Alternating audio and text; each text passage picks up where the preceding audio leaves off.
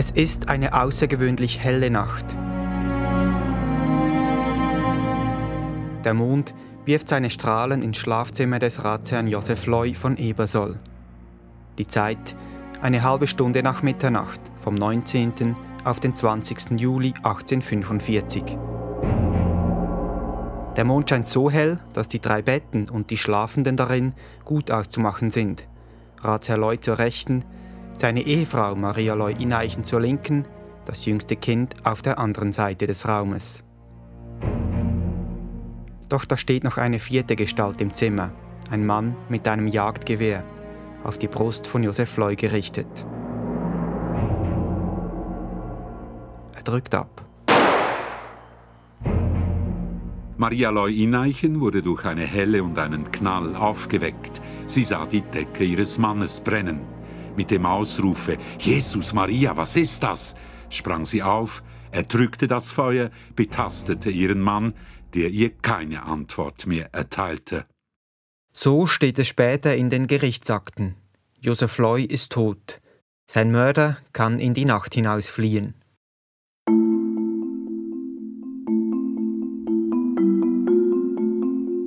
Bereits am nächsten Tag schon macht die Nachricht über diesen gewaltsamen Tod die Runden.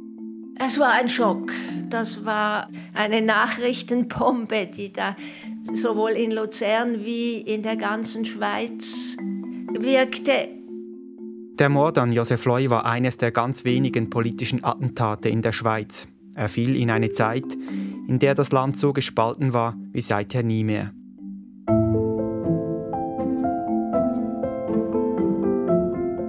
Konservative und Liberale kämpften um die Zukunft der Eidgenossenschaft. Ein Konflikt, der ausartete und zum Sonderbundskrieg führte, dem letzten Bürgerkrieg der Schweiz. Wie Lois Wirken zur Spaltung des Landes beitrug und wie ihn sein politischer Idealismus das Leben kostete, das ist Thema dieser Zeitblende. Mein Name Lars Gottsch.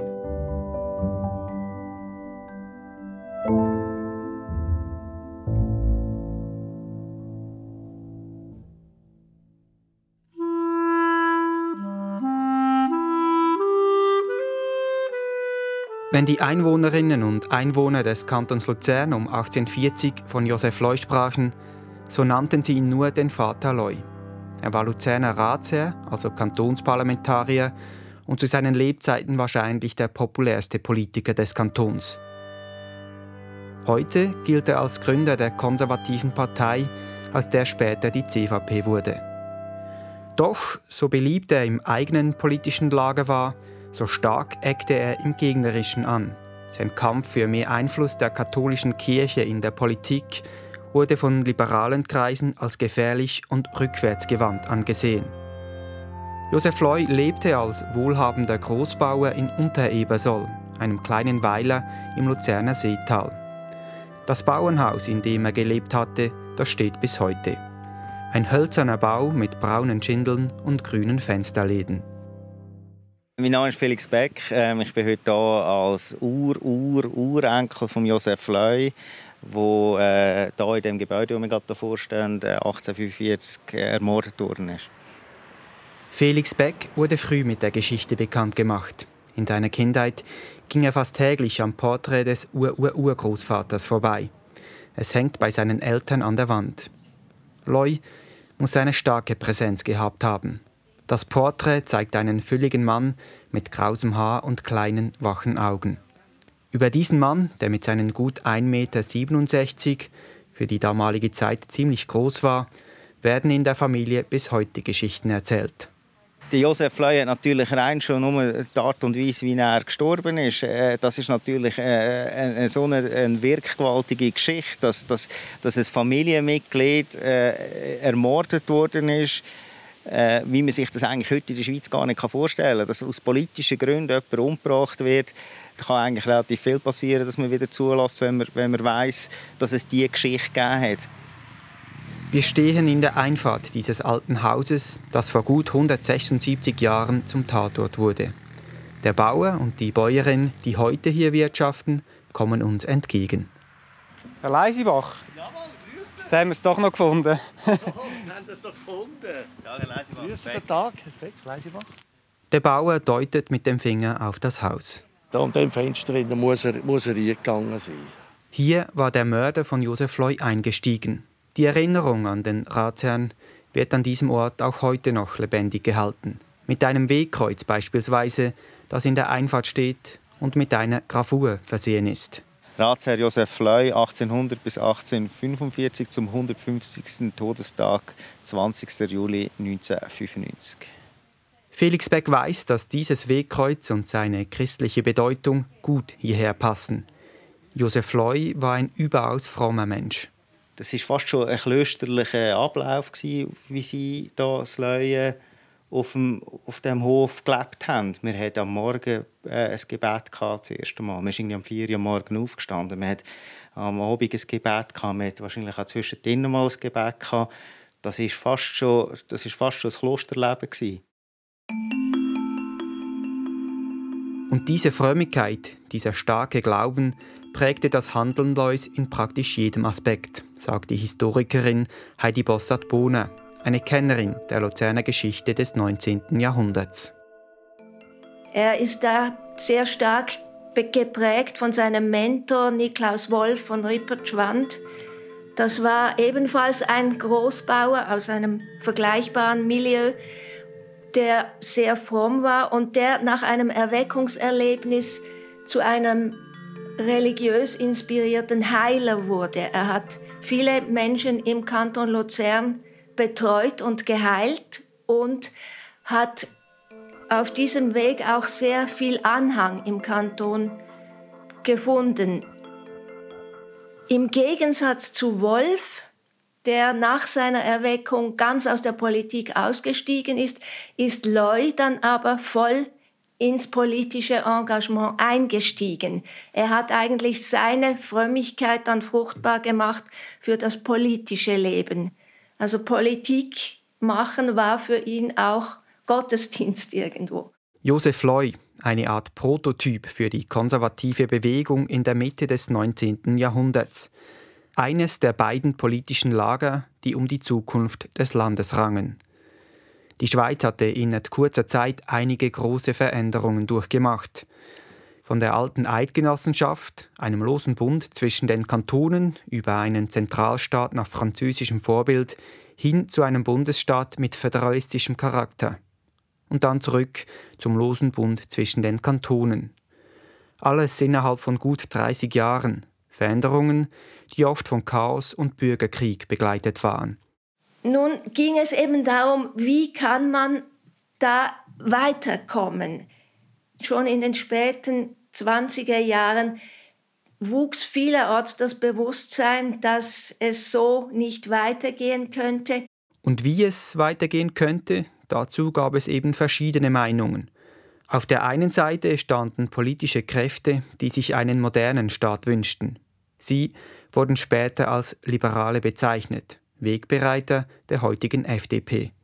Die Liberalen sehen sich als Kraft der Zukunft. Sie wünschen sich eine Schweiz, in der eben der Bund stärker ist. Sie wünschen sich eine Schweiz, in der wirtschaftliche Hindernisse abgebaut werden, in der es eine Freizügigkeit über die Kantonsgrenzen hinaus gibt, Sie wünschen sich auch eine Schweiz, in der die Religion nicht eine so besonders große Rolle spielt, was wiederum für die Strenggläubigen, auch für Katholiken wie Josef Loy, äh, indiskutabel war, dass der Staat versucht, der Kirche gewisse Dinge vorzuschreiben, das wollte er natürlich auch nicht akzeptieren.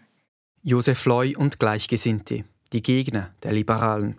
Heute kennen wir sie als die katholisch-konservativen, Vorgänger der CVP.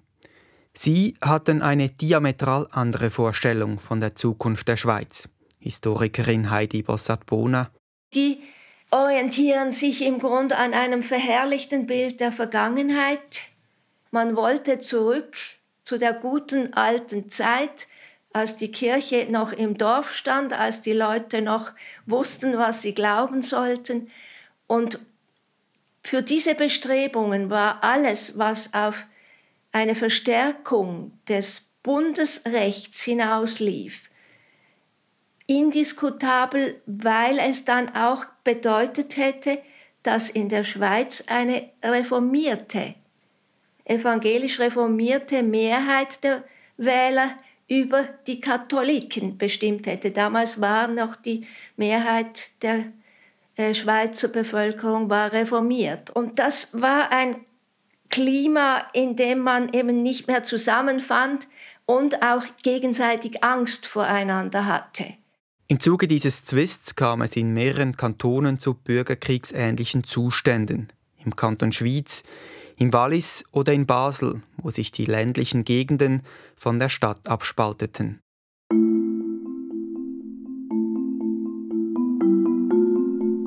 Und in Luzern, da setzte sich Josef Loy mitten in dieser aufgeladenen Stimmung für ein Anliegen ein, das die Liberalen empören musste.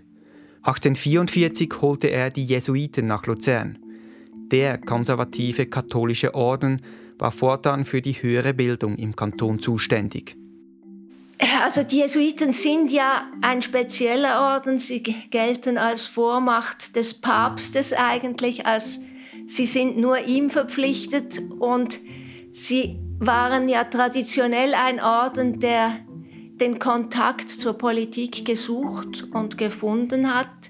Josef Loy erhoffte sich von den Jesuiten, dass sie den strengen katholischen Glauben zurück nach Luzern bringen und die Errungenschaften der Reformation rückgängig machen. In einer überlieferten Rede an Gleichgesinnte formulierte er es so. Vielleicht habt ihr in eurem eigenen Lande nur zu lange zugesehen und geduldet, dass auf geheime und offene Weise durch Wort und Schrift die Lehren der heiligen katholischen Kirche und der strengen Gerechtigkeit als mit den Fortschritten der Zeit nicht mehr verträglich, ihre Institute als überlebt und nutzlos dargestellt und endlich verspottet werden. Das fühlten wir nach der unseligen Reformation nur zu sehr. Es ist hohe Zeit, dass sie dem Übel kräftig und entschieden entgegenwirkt. Für die Gegner Lois war diese Jesuitenberufung eine unglaubliche Provokation. In den Augen der Liberalen verkörperten sie alles Schlechte. Sie galten als vorgestrige Gesellen, die dem gesellschaftlichen Fortschritt im Wege standen. Wie verhasst sie waren, davon zeugen unzählige Karikaturen und Schriften aus jener Zeit. Etwa ein Gedicht des Zürcher Schriftstellers Gottfried Keller einem überzeugten Liberalen, verfasst nachdem die Jesuiten nach Luzern gekommen waren.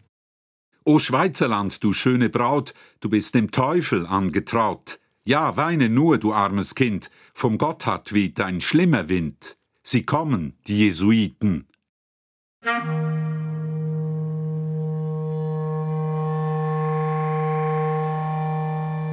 Weder diese blanke Hass der Liberalen auf die Jesuiten noch die Hoffnungen, welche die Konservativen in sie setzten, seien berechtigt gewesen, sagt Heidi Bossat-Bohner. Die haben da an der höheren Lehranstalt haben sie Theologie unterrichtet. Das hätte vielleicht langfristig dazu geführt, dass in Luzern eine etwas romtreuere Theologie gelehrt und weitergegeben würde aber dass das nun unmittelbare Auswirkungen auf die Kantonspolitik oder auch auf die Bundespolitik gehabt hätte, das ist undenkbar. Es hat sehr viel mit Verschwörungstheorie zu tun und für die Wortführer der Gegenseite, ich glaube, dass die wenigsten von ihnen wirklich Angst vor einem Jesuiten gehabt haben, aber sie haben gewusst, dass man damit Stimmung machen kann.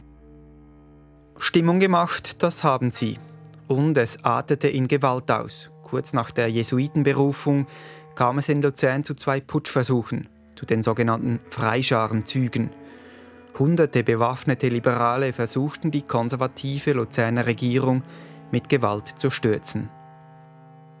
Das ist zuerst am 8. Dezember 1844 hat man versucht, von der Stadt aus einen Aufstand zu machen. Die Regierung zu blockieren und äh, die Macht zu gewinnen. Das ist gescheitert und hat zu sehr vielen Verhaftungen und Verfolgung geführt.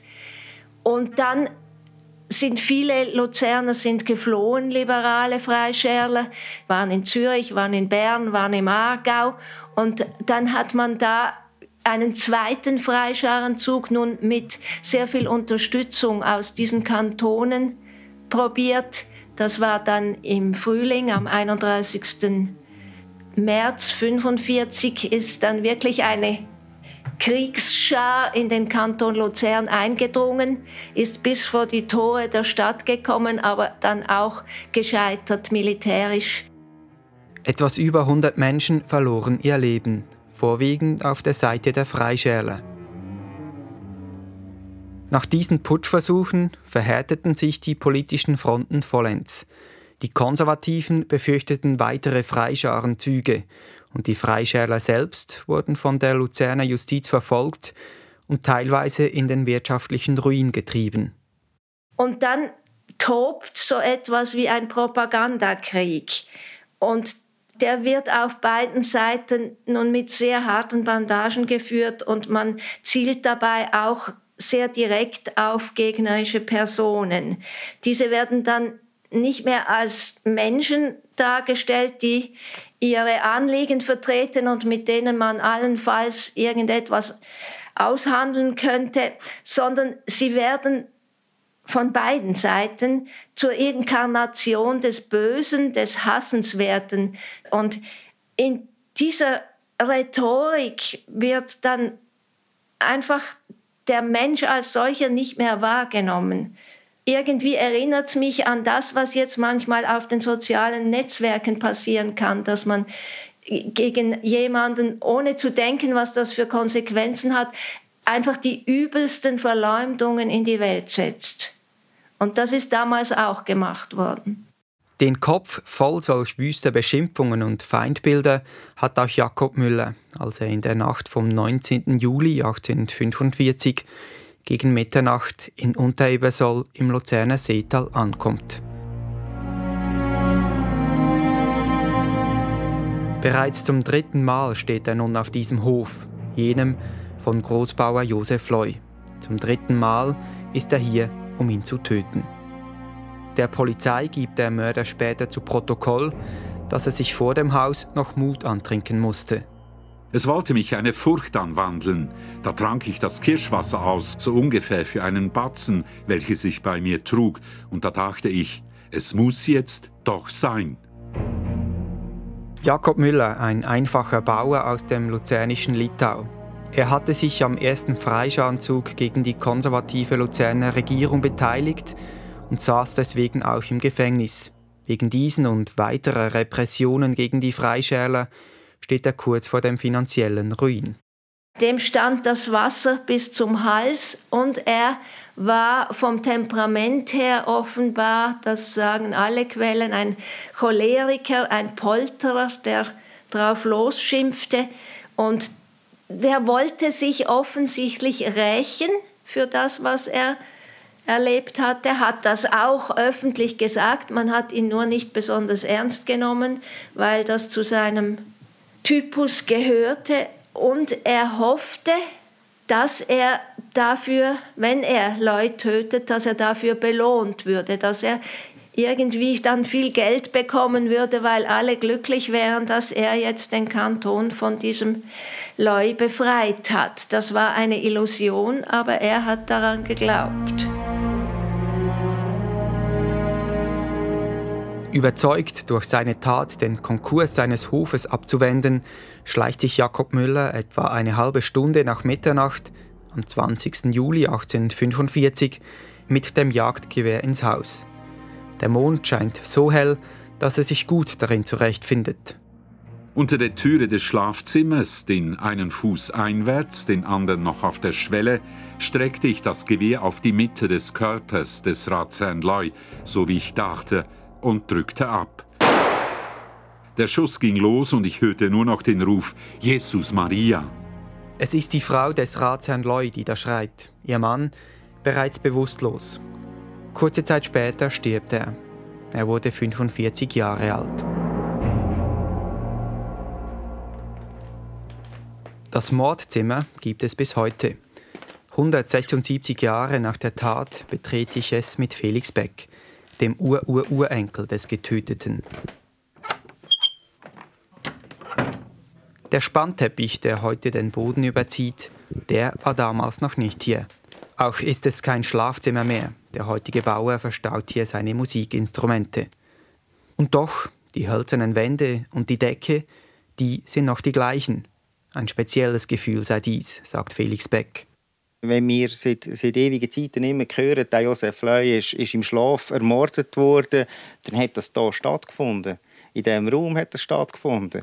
Und das ist natürlich schon ein bisschen speziell, wenn man in diesen Raum kommt oder, und weiss, da war das gewesen. Das ist natürlich etwas anderes, wenn man das irgendwo liest oder wenn man zu Hof in der Kirche äh, auf dieser Grabplatte etwas liest, weil da war es gewesen. Das Bett, in dem es geschah, und auch jenes von Josef Lois Frau, die seien noch lange im Familienbesitz geblieben. Verstaut in einer Alphütte, wo Felix Becks Vater als Kind seine Ferien verbrachte. Und da hat man natürlich immer gedacht, ob man echt jetzt in dem legendären Mordbett, wo Josef Leu eben umgebracht wurde, ob man in dem Innen gerade am Schlafen ist. Oder? Das hat man sich, als Kind hat man sich natürlich da ein bisschen davor, oder? das ist klar. Das war doch der, der Urgroßvater, der dort innen umgebracht worden ist. Umgebracht von Jakob Müller, dessen Beweggründe man heute zumindest nachvollziehen könne. Er war kein kaltblütiger Mörder, sonst hätte er nicht noch müssen, sich Stück weit Mut antrinken müssen. Also, äh, er war nicht irgendein gewonnenes Verbrechen oder einer, der das äh, gemacht hat, weil er, äh, weil er das gut findet, sondern er hat sich etwas davon erhofft. Eben eine Belohnung oder was auch immer. Sonst hätte er das nicht gemacht. Die vermeintliche Belohnung, die sich der Mörder von den Liberalen erhofft hatte, die sah er nie. Ihm gelang die Flucht, gut einen Monat später wurde er aber verhaftet, zum Tode verurteilt und durch das Schwert hingerichtet. Seine Tat, die warf hohe Wellen im Kanton Luzern und der ganzen Eidgenossenschaft, wie die Historikerin Heidi Bossart-Bohner sagt. Es war ein Schock. Das war eine Nachrichtenbombe, die da sowohl in Luzern wie in der ganzen Schweiz wirkte. Die Konservativen witterten sofort eine Verschwörung. Da war dann sofort die Idee, jetzt gibt es eine große Verschwörung gegen das konservative Luzern und das beginnt dann mit dem Mord an Josef Leu. Auf der Gegenseite unschön war, dass man Gerüchte aufgestellt hat, Leu könnte sich selbst umgebracht haben. Denn das war natürlich für den frommen Josef Leu eigentlich die schlimmste Verleumdung, die man ihm postmortem überhaupt noch anhängen konnte.